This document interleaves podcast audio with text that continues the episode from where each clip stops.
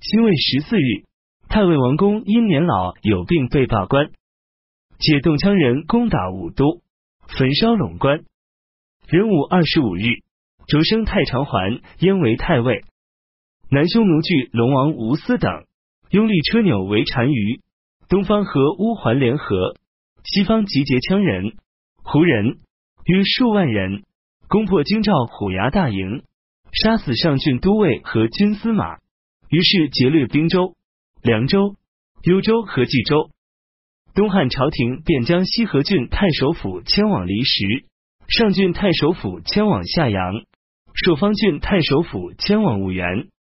十二月，派遣使匈奴中郎将张丹率领幽州乌桓部众及各郡的地方军进击车牛等，在马邑会战，斩杀匈奴军三千人，俘虏了很多人。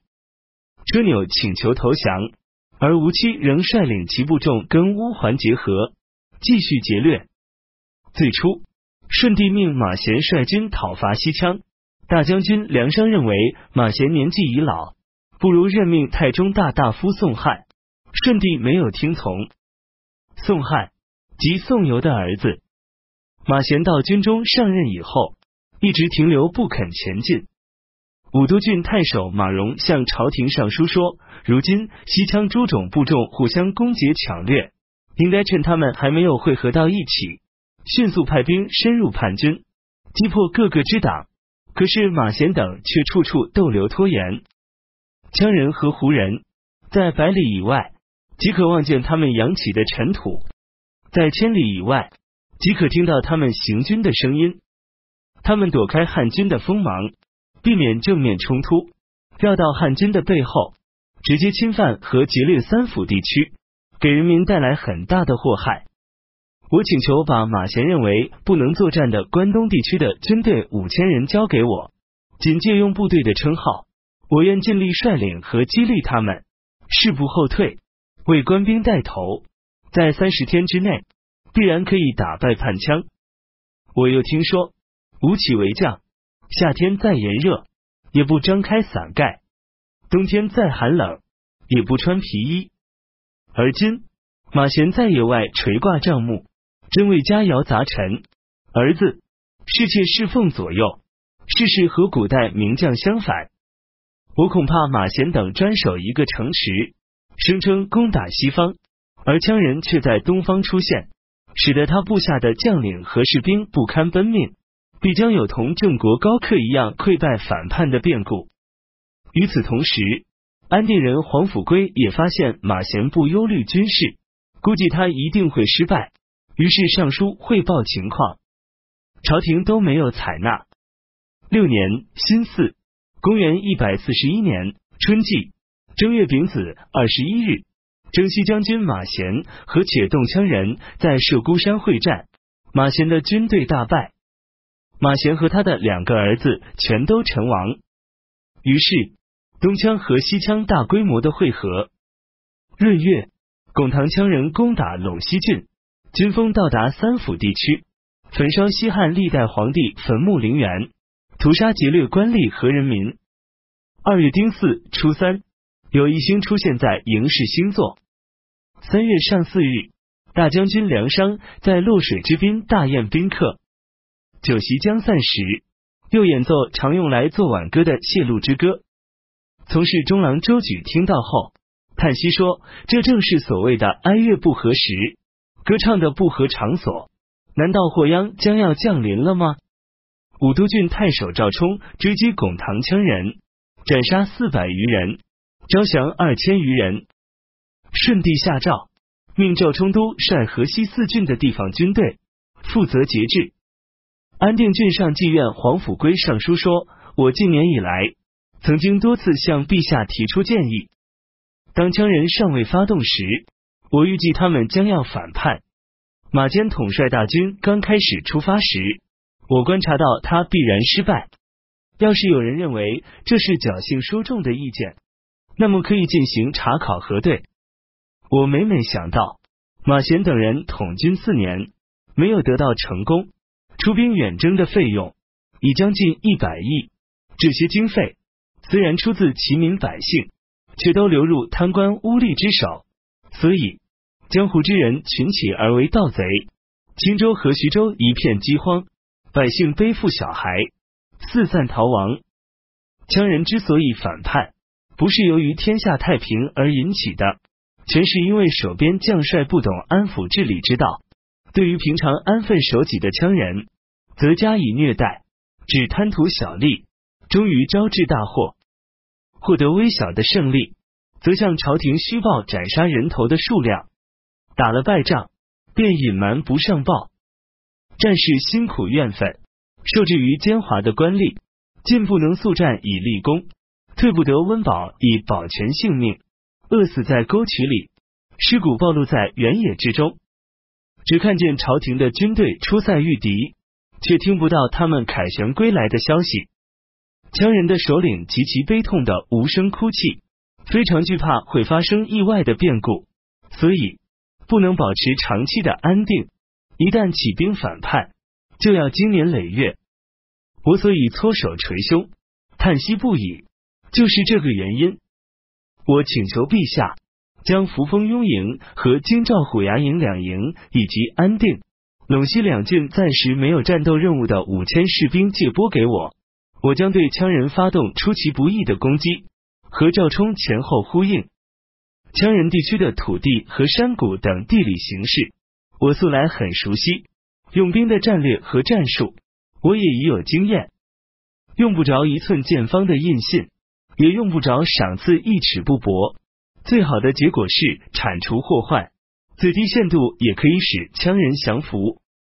如果认为我年轻，官位又低，不足以任用，可那些战败的将帅，并不是官爵不高，年龄不老。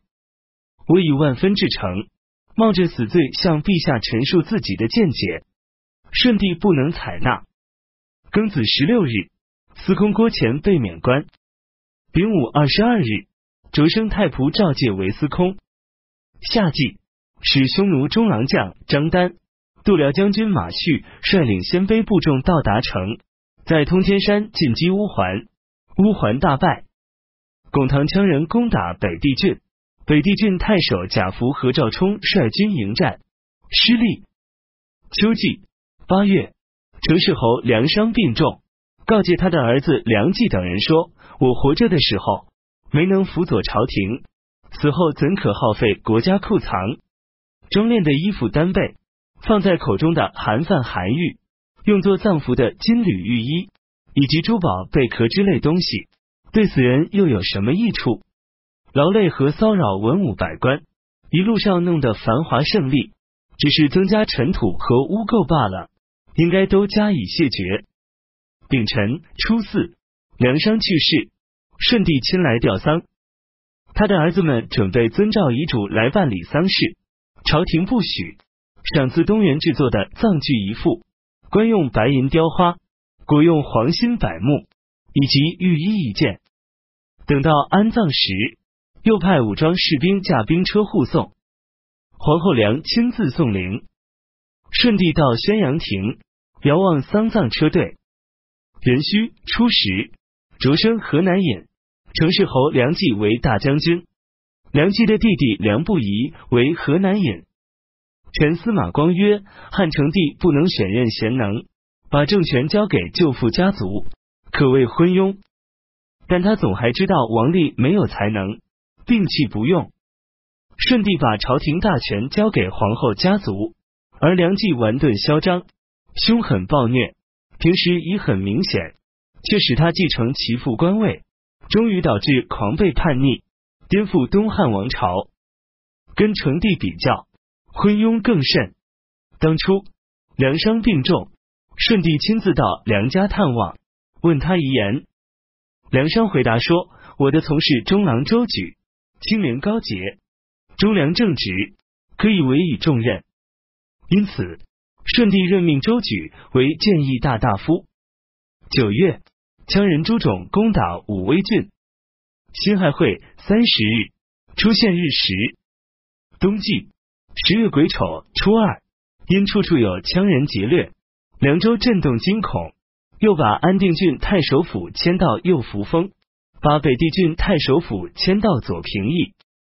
十一月庚子二十日，擢升直金玉张桥代理车骑将军事务，率军一万五千人驻守三府。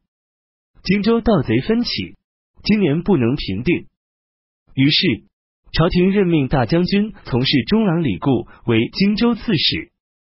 李固到任后，派遣官吏到所管辖的境内各地进行慰问，对盗贼从前的行为一律予以赦免，让他们重新做人。于是，盗贼首领夏密等率领他手下的头目六百余人，都将自己捆绑起来。自首投降，李固一律宽赦他们，让他们回去，互相召集，宣扬朝廷的声威和法令。半年之内，其余的盗贼全都投降，州内恢复平静。李固向朝廷弹劾南阳郡太守高次等贪赃枉法，高次等用贵重礼物贿赂大将军梁冀，于是梁冀为高次等发出一日奔驰千里的紧急文书。向李固求情，然而李固却追查的更急，于是梁冀将李固调任为泰山郡太守。当时泰山郡的盗贼聚集经年，郡太守府常派出上千名郡兵追剿和讨伐，都不能取胜。李固到任后，将郡兵全部解散，遣送回家务农，仅选择善战的郡兵约一百余名留下。用安德和威信招降盗贼，不到一年，盗贼全部散去。汉安元年壬午，公元一百四十二年春季正月癸巳十四日，大赦天下，改年号。